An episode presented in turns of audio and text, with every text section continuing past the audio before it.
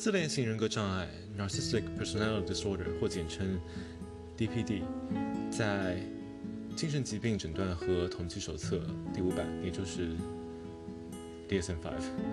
在这一版中，其实还是一个相对比较有争议的一个诊断。自恋型人格障碍 （Narcissistic Personality Disorder，NPD） 在 DSM-5 当中，其实还是一个有争议的诊断。有些人会担心。用于界定这个病症的诊断标准，是不是真的充分的体现了该病症的性质，而不是对某些方面进行了一些不适当的污名化？一些定义这个病症的术语突出了对抗性和缺乏同情心等方面，即便存在，也可能把这个病定性为潜在的道德罪责和不同情没有同情心。而最近的心理学研究呢，在试图关注着 NPD。这个中间这个病症里面的一些亚型 subtype，而这可能可以有助于临床的一个医医学或者是一些非专业人士来了解这个病的变异性，以便来确定更好的方法来管理和治疗它。自恋型人格障碍涉及到了一种比较普遍的持久的自负自大的模式，需不断的需要别人的赞美。需要把自己包围在被认为是强大的特殊的人当中。和这个病症有关的功能性严重性，跨级的范围非常大，所以更加的增加了一种混乱。这种混乱就是对于这个定义是不是真的准确的捕捉那些符合这个精神障碍标准的人。自恋性人格障碍被认为是比较难治疗的病症之一，因为根据定义，患有该病症的人难以与外界的观点所接触，也难以进行自我反省。当然，考虑到症状学和严重程度的范围，其实还是可以做到的。所以，越来越多的实证表明，自恋性人格障碍可能更多的是一个抑制性的类别。而根据其临床严重程度以及一个好转的预测，我们可以把它分为三个主要的亚型。而我们今天就要聊一下这三个主要亚型是什么样子的。第一个亚型是宏大的公开型，这种类型被认为是人际关系和社会心理功能最差的、最严重的类型。而且和其他的精神疾病，比如说其他的人格障碍或者是药药物滥用，他们的之间的这个合并率相对比较高。拥有这个类型的自恋型人格障碍的来访者、病人，他们可能比其他类型的人表现出更多的愤怒和敌意。尽管这疾病的严重性更强、更高，但这种类型的自恋型人格障碍患者。不大可能会去寻求帮助或参与治疗，而在一些严重的病例当中，有这种表现的人可能包含恶性自恋症这个亚型。第二种亚型呢是脆弱、易受伤害的隐蔽型。这种类型的人呢，被认为经更经常的可能会出现在呃心理咨询、心理治疗当中，会与嗯抑郁症啊或者是焦虑。症有比较高的一个合并现象。这些人呢有更多的问题，他们容易受到批评，而且会在极高或者是极低的自尊之间波动。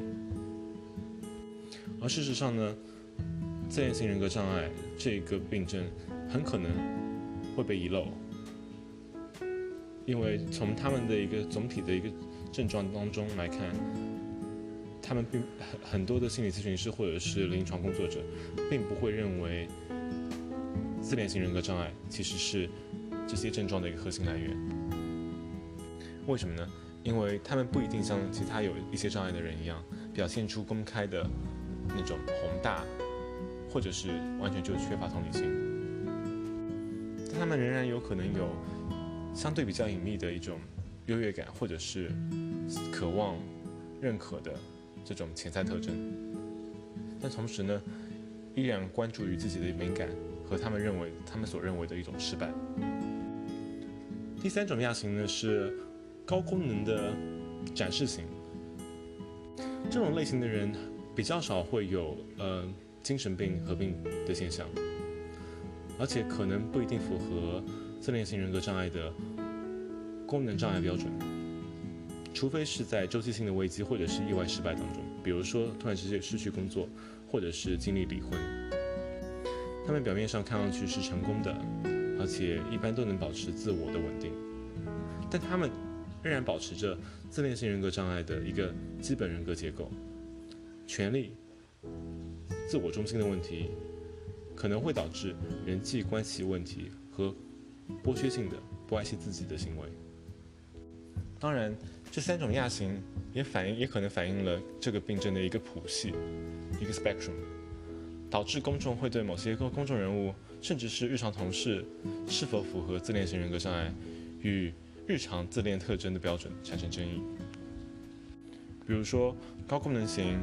可能不应该被定义为，呃，通常官方认为的某个人是有，嗯，自恋型人格障碍的，他们最好被表述为具有自恋型人格特征的人，因为根据定义，他们是高功能型。而 DSM-5。非常明确的说，如果你要把这个诊断为是一个障碍，必须要有明显的功能障碍，而这些人只有可能在出现危机导致抑郁或其他问题的时候才符合标准，但他们的人格驱动行为仍然可能导致具有下游人格或者是社会影响的一个问题，即使他们不一定符合需要积极进行精神治疗、心理治疗的一个标准。而更加令人困惑的是，在有些案例当中，一些外表高功能的人仍然符合第一种宏大亚型的标准，甚至跨入了恶性自恋者这个类型。而他们也包含了可以说是更严重的反社会人格障碍 （A P A S P D） 这部分的特征，有虐待狂的成分在里面。这个亚型呢，并没有被定义为是 DSM-5 的正式亚型，正式亚类。但是对于具有最极端特征的历史人物的关注，几十年的心理学文献当中一直有关于这个亚型的记载。比如说，嗯，典型的种族灭绝独裁者，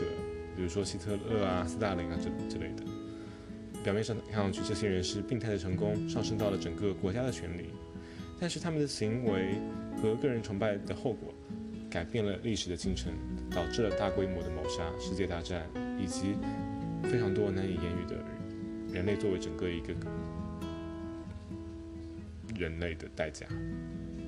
我刚刚之所以停顿，只是因为觉得我想说种族，并想并并不想说种族。然后种族这个本身就是一个人定出来的。我想其实更多的就是说人人类这个事情，就大多数就所有的人。OK，我们回到这个定义上面哈。这个定义的一个困境，其实是在于它并不可免的影响以及污名化了人大多数人对嗯自恋型人格障碍的想法，因为认为它具有道德层面，或者说它缺乏道德层面，而且它会对整在整个范围内对符合某些条件标准的人涂上颜色，即使即使这些人其实根本并不是这样子。事实上，有的时候自恋型人格障碍可能会导致一些轻度刺痛的感觉。最好的和实际严重的身体或者是情感伤害他人，最多的就是通过嗯操纵性或者是受损的同情心这方面。但是许多自恋型人格障碍患者，他们有真正的心理健康障碍，他们可能很痛苦。没有办法控制自己的一个嗯功能障碍行为模式，他们往往可能会有一个自我厌恶的空虚的核心，这些呢源于童年的情感痛苦、情感忽视或者是创伤的问题，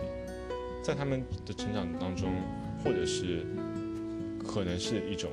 遗传的驱动的情绪缺失的一种缺呃缺陷。而这些人有的时候可以进行积极的治疗，并且成功学习人际关系以及共情的这种语言。